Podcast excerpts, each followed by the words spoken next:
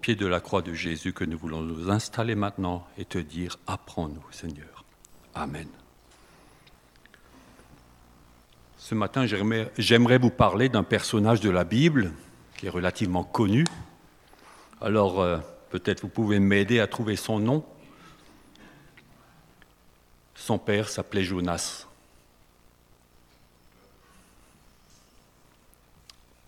Il était marié. C'est Pierre. Voilà. Simon Pierre. Donc il était marié. La Bible nous parle d'une belle-mère. Donc voilà. Nous allons juste lire un verset dans 1 Pierre 5, le verset 1. Voici les exhortations que j'adresse aux anciens qui sont parmi vous moi, ancien comme eux, témoin des souffrances de Christ et participant de la gloire qui doit être manifestée. Jusque-là. Pierre, un témoin de Christ, témoin des souffrances de Christ. Alors, qui est ce Simon-Pierre Fils de Jonas, originaire de Bethsaïda. Il a un frère qui était disciple de Jean-Baptiste, qui connaît son nom André. Voilà.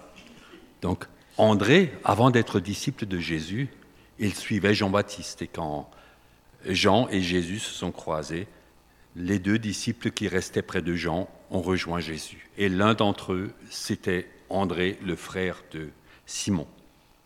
À l'époque, il s'appelait Simon. Simon a eu un, autre nom, Céphas, Pierre. Les Allemands disent Petrus. Et donc, quand on parle de Pierre, de Céphas, de Simon, c'est la même personne. Donc c'est un pêcheur. Donc Jonas connaissait le poisson, lui connaissait les poissons. Hein, Jonas, c'est une autre affaire, et c'est dans l'Ancien Testament. Donc, une anecdote. Jésus entre dans la maison de Simon et sa belle-mère est malade. Et Jésus guérit cette belle-mère. Alors, si vous avez des problèmes pour votre belle-mère, dites-le à Jésus. Hein. ça peut changer beaucoup. Pour la belle-mère, ça a changé beaucoup. Elle se leva et le servit c'est un peu une pointe d'humour que je sors là, mais voilà, c'est relaté hein, que Jésus est entré dans la maison de Pierre, dont la belle-mère était malade. Je ne citerai pas les versets aujourd'hui, il y en aurait beaucoup. Et je vous propose de suivre pratiquement toutes les anecdotes de Pierre. Il y en a beaucoup. Mais c'est pour qu'on puisse se mettre devant le Seigneur. Pierre a marché avec Jésus. Ce qu'il a vécu, et comment sa vie a été transformée dans cette fréquentation. Euh, pour vous confirmer que Pierre était euh, marié, Paul nous dit dans 1 Corinthiens 9, 5, ça c'est un verset que je cite, Chacun a une sœur, vous voulez nous empêcher d'avoir une sœur qui soit notre femme, comme le font les autres apôtres et les frères du Seigneur, et s'effacent les frères du Seigneur, un autre Jacques, et il avait quatre frères, le Seigneur, qui sont connus, étaient mariés, et Céphas, donc Simon-Pierre, aussi était marié, juste pour que nous n'ayons pas une fausse idée. Et donc c'est Paul qui le confirme. Lui, euh, on lui faisait le reproche, on lui disait, il n'a pas le droit de faire ceci, cela. Alors euh, Paul a dit, voilà, ben, voilà ce que font les apôtres, et Pierre, et les frères de Jésus. Alors, la circonstance de la rencontre avec Jésus, c'est Jean 1, 35 à 42. Le lendemain, Jean était encore là. Ça, c'est Jean-Baptiste, avec deux de ses disciples. Et ayant regardé Jésus qui passait, il dit Voilà l'agneau de Dieu. Les deux disciples l'entendirent prononcer ces paroles et ils suivirent Jésus. Jésus se retourna et voyant qu'il le suivit, qu'il le suivait, il leur dit Que cherchez-vous? Ils lui répondirent Rabbi, ce qui signifie maître, où demeures-tu? Venez, leur dit-il, et voyez. Ils allèrent et ils virent où il demeurait. Ils restèrent auprès de lui ce jour-là. C'était environ la dixième heure. André, frère de Simon-Pierre, était l'un des deux qui avait entendu les paroles de Jean et qui avait suivi Jésus. Ce fut lui qui rencontra le premier son frère Simon et lui dit, Nous avons trouvé le Messie, ce qui signifie Christ. Et il le conduisit vers Jésus. Jésus l'ayant regardé, dit, Tu es Simon, fils de Jonas, tu seras appelé Céphas, c'est-à-dire Pierre. Après, Jésus les a retrouvés sur la berge. Il leur a demandé de pouvoir entrer dans sa barque, on a entendu parler. Il a prêché à partir de cette barque et il a ordonné de jeter les filets. Ça, c'était cette première pêche miraculeuse. Une première bénédiction à être à proximité de Jésus, ça c'est dans Luc 5. Jésus lui demande un service avec cette barque et il a une bénédiction immense les poissons à profusion, alors que Pierre, c'était le pêcheur de métier, sur l'ordre d'un charpentier. Il oublie un peu sa formation et obéit parce qu'il sait que, quelque part, cet homme est plus grand que tous ceux qui pourraient le conseiller. Il oublie tout ce que on lui a dit. Ça ne peut pas marcher. Deux jours, si proche du rivage, tu ne peux pas pêcher. Et ça a marché, il a fait confiance. Premier constat pour lui, Jésus est le Seigneur et moi je suis un, pécheur. Seigneur, retire-toi, retire-toi de moi, moi je suis mauvais. Et quand nous rencontrons Jésus, quelque part à un moment, nous devons constater que il est trop saint pour nous. Et nous ne pouvons pas nous approcher comme ça de lui. C'est lui qui tend la main. la vie de Pierre est changée, bouleversée à partir de là. Le pêcheur de la mer de, Galilée va connaître une vie exaltante. Rien ne sera plus comme avant. Avant, ben, on pêche la nuit, de jour on se repose, on répare les filets, on voit les amis et le train-train. C'est une nouvelle vie pour lui. Jésus guérit donc sa belle-mère. Et un peu plus tard, nous rencontrons Pierre qui marche sur l'eau. Nous en avons entendu parler récemment. Hmm. C'est un homme de foi, il faut le dire. Seigneur, ordonne-moi de sortir de la barque au milieu de la tempête alors que les vagues sont hautes. C'est un homme de foi, mais ça reste un homme. Il a ses doutes. C'est pour ça que Pierre s'enfonce. Mais le réflexe Jésus est déjà là. Un exemple pour nous. Nous ne sommes pas des surhommes. Et quand le Seigneur nous fait une grâce, restons près de lui. Une deuxième pêche miraculeuse.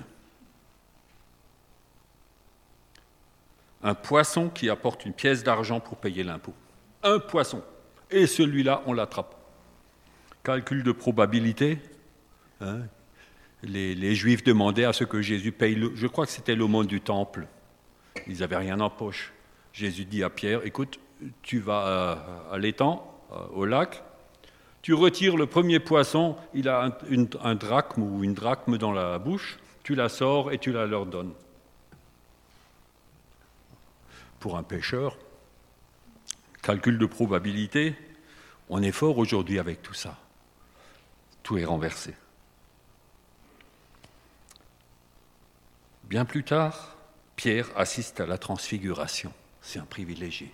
Jésus n'en a emmené que quelques-uns avec lui. Quand il monte sur cette montagne, il voit Moïse et Élie à discuter avec Jésus. Jésus, on va rester là, on va s'installer. On est tellement bien, on va construire des cabanes pour vous trois. Moi, je veux bien rester à l'extérieur. Et il y a la question de Jésus par après. Qui suis-je? Qui disent les gens que je suis? Et vous? Pierre remporte le premier prix. Tu es le Fils du Dieu vivant, le Christ. Fallait oser le dire à cette époque. Parce que Ça aurait pu être un blasphème. Pour les juifs, c'était un blasphème pour les religieux. De dire que un homme, un pêcheur, ou pas un pêcheur, un charpentier, qui se promène là, c'est le Christ, le Fils du Dieu vivant. Mais, mais ce n'est pas possible. Pierre remporte le premier prix. Constat de Jésus. Ce n'est pas ton intelligence, mais tu es inspiré par le Père. C'est le Père qui t'a dit ça. Et le succès veut lui donner des ailes. Immédiatement après, Jésus parle de ses souffrances. Pierre s'y oppose. À Dieu ne plaise, ça ne se passera pas comme ça. C'est à l'image de l'homme, un instant à l'écoute de Dieu, rempli de l'Esprit, l'instant d'après, porte-parole de Satan, pour contrecarrer le plan de rédemption de Jésus. Jésus annonçait qu'il devait mourir et Pierre ne veut pas en entendre parler. Ah non. Ne jetons pas la pierre à Pierre. Nous sommes tous de la même chair. Il faut un renouvellement de l'intelligence. Et celle-là, ce renouvellement, ne peut se faire que dans la proximité du Seigneur et à l'écoute de sa parole. Et là, Jésus, quand il annonce ses souffrances et qu'il dit qu'il sera seul, que tout le monde l'abandonne, Pierre, jusqu'à la mort, je serai là. Je ne te laisserai pas seul. Les autres disent, et nous aussi on sera là. Mais c'est Pierre le leader. Et Jésus avertit, Pierre, tu vas me renier. Ah, pas question. On avance. On arrive à Gethsemane. Pierre et deux autres disciples sont appelés à accompagner Jésus pour prier, pour l'assister pendant cette lutte. C'est l'assoupissement, les limites des capacités humaines. Pierre n'a pas la force, ni Jean, je crois c'est Jacques qui était encore avec. Aucun des trois, tous s'assoupissent, alors que l'instant est tellement crucial pour Jésus, pour l'humanité. Mais ils ne peuvent pas participer à cette œuvre de rédemption. L'instant d'après, le sanguin humilié, ne pouvez-vous pas veiller avec moi? Humilié par sa défaillance, se reprend, tire son épée et tape dans le tas. Ça, c'est Pierre. On ne peut pas dire que c'était un gentil, que c'était un lâche. Pierre, c'était un sanguin, mais il mettait toute sa force, toute sa volonté dans ce qu'il faisait. Jésus est arrêté, et Pierre encore veut aller le plus loin possible avec lui. Il l'accompagne, même dans l'ombre, il rentre dans la cour du souverain sacrificateur, il se met au coin du feu, mais il veut rester là, il a dit, il ne l'abandonne pas. Et trois fois il est repéré, et trois fois il n'y connaître Jésus, et c'est la fuite. Là, ça fait mal. On réentend parler de Pierre trois jours après. Les femmes qui viennent du tombeau. Et c'est la course au tombeau. Ce n'est pas le plus rapide, Pierre, c'est pas celui qui court le plus vite. C'est Jean. Par contre, Jésus, il va au bout, il va dans le tombeau pour constater. Voyez ce que le Seigneur veut nous dire à chacun. Nous sommes tous différents. Après, Jésus les rencontre, et puis, un moment, il ne se passe pas grand-chose. Et Pierre dit, je vais pêcher. Il dit à ses collègues, moi je vais pêcher, ben, c'est ce que je, je, sais faire, je vais pêcher. Et plusieurs disent, ben, on vient avec toi. Et il veut faire ce qu'il sait faire, et ça ne marche pas. Même ça, ça ne marche pas. Rien. Et c'est la troisième pêche miraculeuse. Ah, Pierre, il est fougueux. Quand il reconnaît le Seigneur, il se jette à l'eau. Il n'est plus, la barque n'est pas assez rapide pour le ramener sur la rive. Il veut rejoindre Jésus. Et c'est quand même une image de son zèle, de sa volonté d'être proche du Seigneur. Il vient d'essuyer encore une fois une petite défaite là, son métier, ce qu'il a appris, ça ne va pas jusqu'au bout. Mais quand Jésus est là, tout change. C'est le moment aussi de la restauration. Pierre, m'aimes-tu? Trois fois pour trois reniements. M'aimes-tu? Et Pierre, il est attristé. Seigneur, mais tu sais que je t'aime.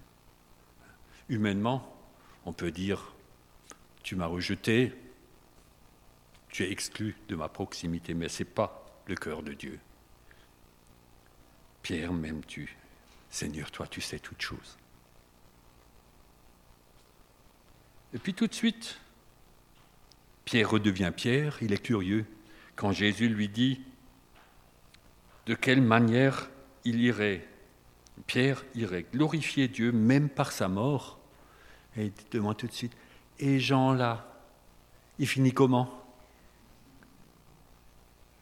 Ça c'est Pierre. Et là, Jésus lui dit, tu n'as pas besoin de savoir. Toi, fais ce que je te demande à toi. Parfois, on préférerait s'occuper des autres, n'est-ce pas? Jésus les quitte, c'est l'ascension, avec une grande promesse, le Saint-Esprit. Jésus est parti. Quel parcours exaltant, quel cheminement pour Pierre. Et ce n'est que le début. Toutes ces anecdotes qu'on vient de relater dans la présence de Jésus. Et ce n'est pas fini. Mais pour l'instant, c'est le statu quo. Entre l'ascension et ce qui doit venir, Pierre, les disciples sont rassemblés, il fait le point sur la situation. Il sait, ou il est inspiré pour dire, il faut douze témoins de la nouvelle alliance. Vous savez, dans l'Apocalypse, il y a les 24 êtres, il y a les 24, les 12 patriarches, de l'ancienne euh, alliance, et il faut douze témoins qui ont connu les, vécu avec Jésus de la nouvelle alliance. Pour moi, c'était un non-sens. Pourquoi fallait-il remplacer Judas? Je ne comprenais pas. Mais là, quand je vois, là, quand je lis ça, il faut douze témoins de la nouvelle alliance. Judas n'est plus. On tire au sort, on remet ça dans la prière, et c'est Matthias qui est choisi. On n'entend pas beaucoup parler de Matthias, mais c'est un témoin qui a connu Jésus et qui est là. Et puis la promesse s'accomplit. Le Saint-Esprit est donné, est répandu sur toute l'assemblée des croyants, ceux qui sont réunis à Pentecôte. Pentecôte, ce n'est pas seulement la fête que nous on, on fête aujourd'hui. Pentecôte, c'est une fête de l'Ancien Testament. Les Juifs étaient réunis pour fêter cela. Alors je ne peux plus vous donner le détail, mais à l'origine, c'était une fête juive, et quand il y a eu l'effusion des Saint-Esprits, c'est devenu la grande fête de l'Église. Pierre délivre un discours percutant à Pentecôte. On se demande d'où il sort tout ça. Et le peuple d'Israël, ces hommes, ces femmes de plusieurs nations, de plusieurs langues, sont touchés par le témoignage. Et puis quelques jours après, avec Jean, il monte au temple et il y a ce boiteux installé, un boiteux de vie depuis la naissance. Il est installé là, il demande l'aumône.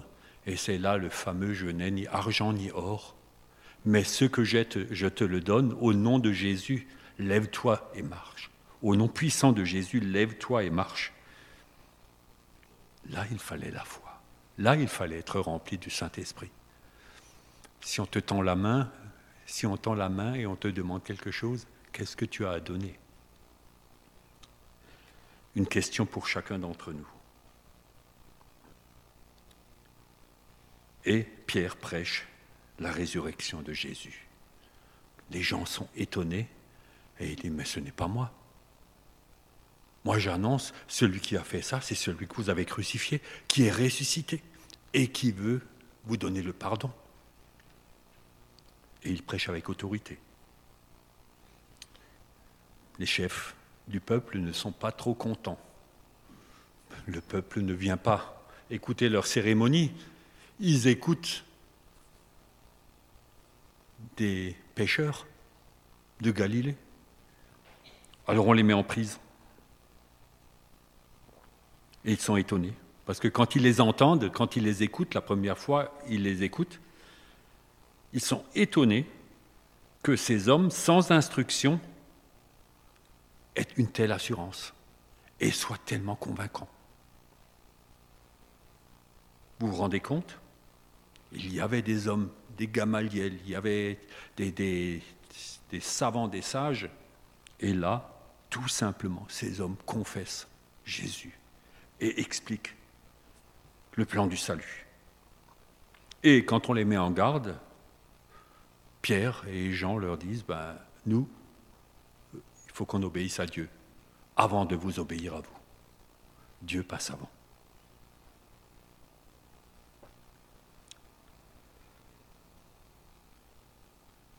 Il a aussi des moments durs. Nous avons l'anecdote où Pierre doit reprendre Ananias et Saphira, qui ont menti, menti devant l'Assemblée, qui ont affirmé avoir donné tout le bénéfice d'un champ vendu pour l'Église, alors que ce n'était pas le cas. Ils ont gardé une partie pour eux.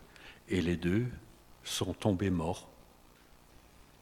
Et Pierre, et l'un après l'autre, pas ensemble, quelques heures après. Ça, c'est une pression pour un homme. Nouvelle arrestation de Pierre, de Jean. Et on les met en prison. Demain, on vous entendra. Demain, on vous jugera. Un ange les libère et leur dit Retournez au temple, dans la gueule du lion. Retournez au temple et annoncez l'évangile. Et alors que les gardes sont envoyés chercher les prisonniers dans leur prison, ils ne les trouvent pas.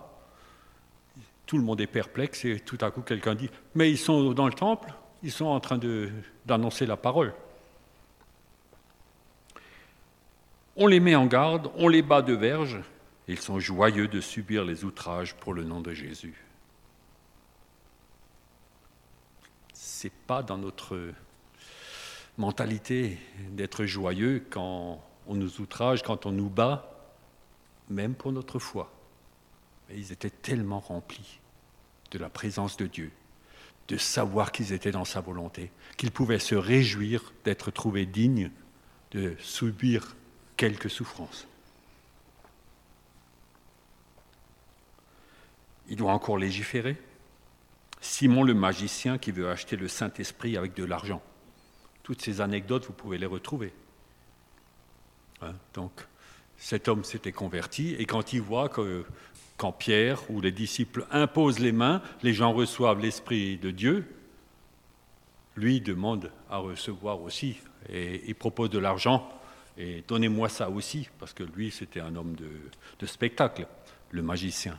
Il faisait des miracles, mais pas sous l'influence du Seigneur plutôt sous l'influence du malin avant. Et là, il n'a pas compris. Et Pierre prend soin des saints, des croyants de la région. Nous avons dans Acte 9 la guérison d'aînés, malades, la résurrection de Tabitha, Dorcas pour certains, hein. cette femme qui était tellement aimée pour son boulot qu'elle faisait, qui était décédé, et Pierre qui renvoie tout le monde et qui la ramène à la vie au nom de Jésus. Quel cheminement, n'est-ce pas? Ce pêcheur qui a été appelé à côté de sa barque. Et puis, un bouleversement dans sa vie. Corneille, un païen qui demande la visite de Pierre et qui reçoit Jésus et, oh, oh, impossible, qui reçoit le Saint-Esprit, lui et sa famille. Ça bouleverse un, un juif.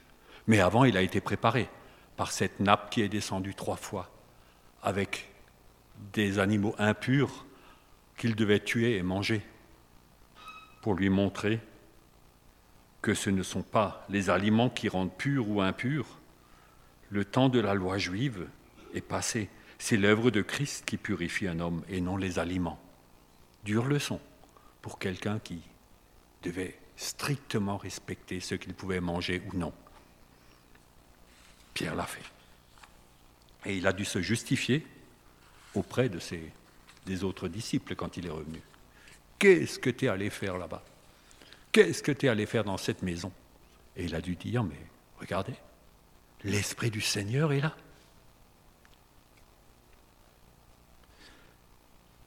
S'ensuit de nouveau des persécutions. Jacques, le frère de Jean, est tué, assassiné, sur ordre d'Hérode. Et comme Hérode voit que cela plaît au peuple, il fait aussi jeter en prison Pierre et sous bonne garde. Vous vous souvenez, pour ceux qui connaissent, je le relate juste, une prison, trois portes, trois ou quatre escouades de quatre hommes qui gardent jour et nuit. Pierre attaché au fer, mains et pieds, et donc chaque porte, un ange le réveille de nuit, les fers tombent, les gardes dorment, on passe une première porte, une deuxième porte, et la grande porte qui s'ouvre vers l'extérieur, et ces portes s'ouvrent toutes seules. On n'est plus dans le, on est dans le surnaturel là, comme André l'a dit tout à l'heure, et là c'est pas banal hein, ce qui se passe, parce qu'il est obligé de se pincer une fois qu'il est dans la rue. Est-ce que j'ai rêvé ou et c'est dans le texte, hein, il, se demande s'il a rêvé. Et l'Église est réunie et prie, et Pierre va dans une maison où il sait qu'il y a des croyants qui prient. Et quand il toque, et que la servante dit c'est Pierre, personne n'y croit. Ils prient tous pour sa libération, pour son retour, mais personne n'y croit. Et là, après ça, nous perdons un peu la trace de Pierre dans les actes. Hein? Paul vient et Paul devient l'apôtre missionnaire. Et c'est lui qui raconte dans Galates 1, le verset 18,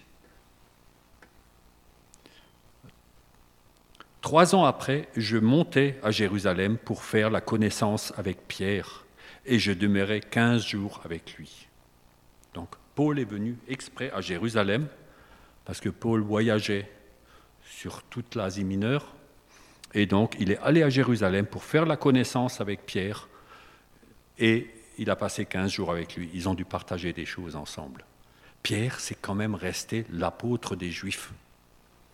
Et Paul, c'était l'apôtre des païens, plutôt. Après, les deux, on a vu avec Corneille, Paul aussi allait dans les synagogues, mais c'était aussi pour les gentils, les Grecs et les autres. Hein. et donc, ils ont passé 15 jours ensemble. Et après, Quatre ans plus tard, c'est encore Paul qui nous parle, qui nous raconte dans Galates 2, les versets 7 à 14.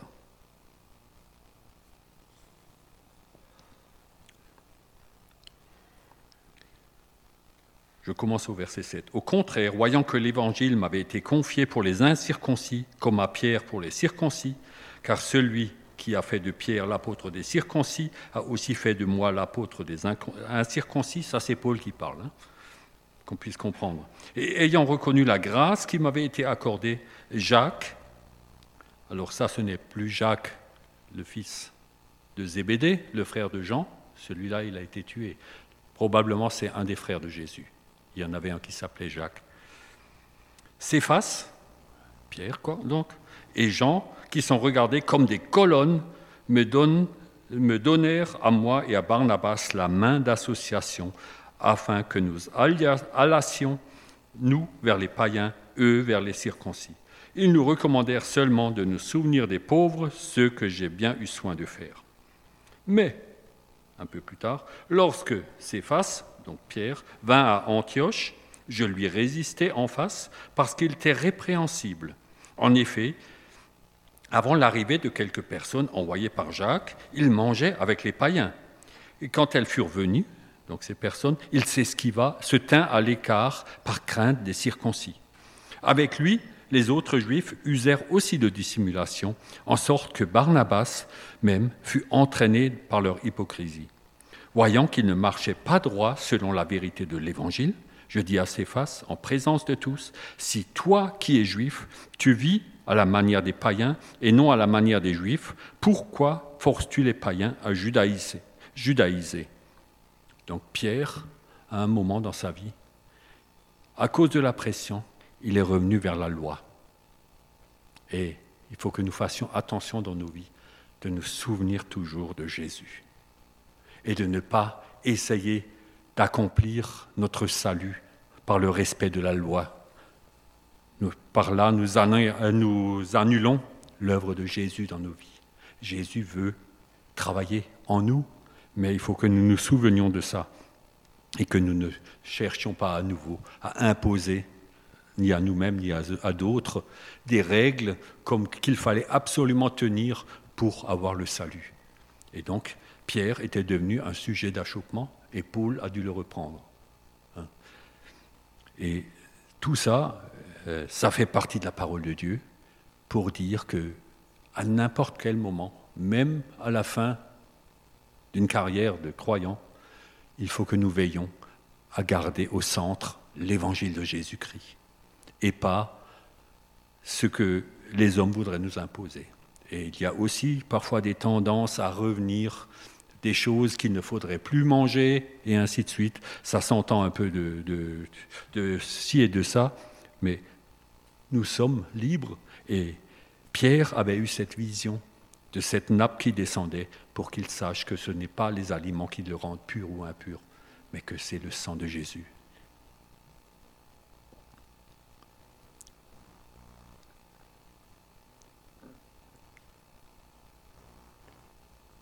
Nous devons toujours nous souvenir que tout est accompli et que ce n'est pas nos œuvres, que ce n'est pas notre manière de vivre qui est déterminant pour le salut. Nous avons une manière de vivre, mais ce n'est pas elle qui règle notre vie, c'est le Seigneur.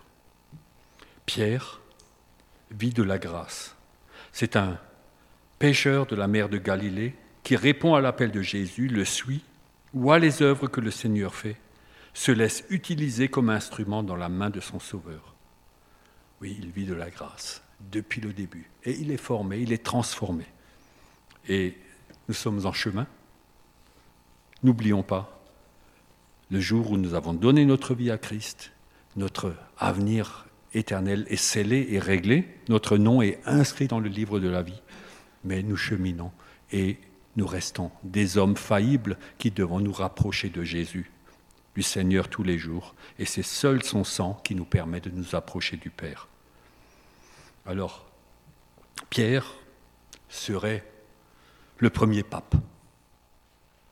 Hein, c'est comme ça qu'il nous est présenté. Pierre, c'était le premier pape. Alors, loin d'un pape orné d'habits somptueux, vivant dans un palais, entouré de gardes et de serviteurs, Pierre était un serviteur lui, il servait. Et il n'était jamais dans le faste, il n'a jamais été infaillible, comme une parole de pape semble l'être pour beaucoup. Il reste dépendant de son maître. Marcher avec Jésus, c'est se laisser surprendre tous les jours. Il n'avait aucune idée, quand il a débuté sa marche, de ce qu'il verrait, de ce qu'il vivrait. Mais c'était exaltant pour lui. Il reste dépendant. Nous aimerions avoir un chemin visible d'avance, et surtout aujourd'hui. L'intelligence artificielle, toutes ces choses, nous aimerions savoir chaque jour exactement ce qui va venir vers nous, comment nous devons gérer les choses, comment notre métier va se faire. Ici, nous voyons quelqu'un qui marche par la foi.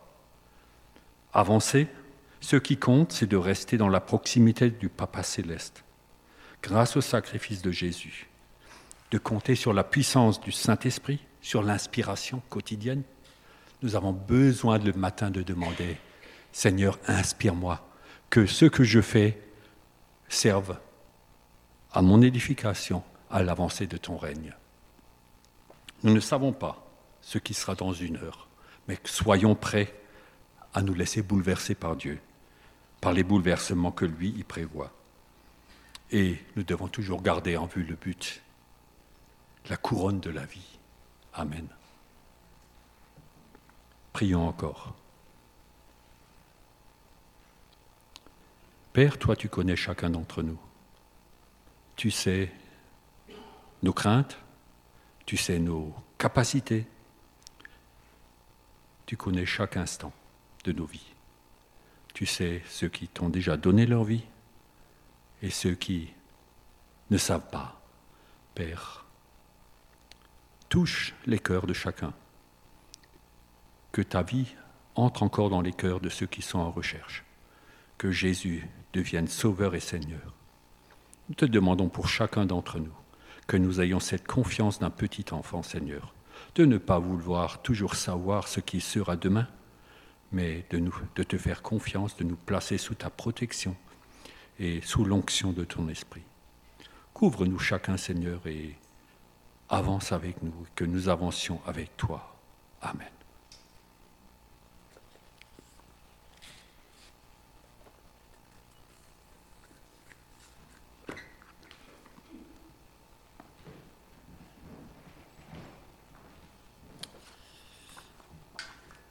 Arriverons au terme de notre culte. Merci Jackie pour le message. Et moi j'ai noté un miracle dans ce que tu as dit, c'est ce fameux poisson avec une pièce dedans. Donc euh, n'allez pas vous inscrire pour aller pêcher à Ingviller, euh, ça ne marche pas à tous les coups, hein. c'est vraiment un miracle. On ne va pas trouver de poisson avec des euros, hein. il n'y a aucune chance.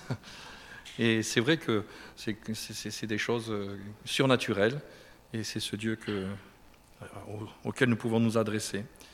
Je voudrais laisser encore une parole de bénédiction qui se trouve dans le psaume 103,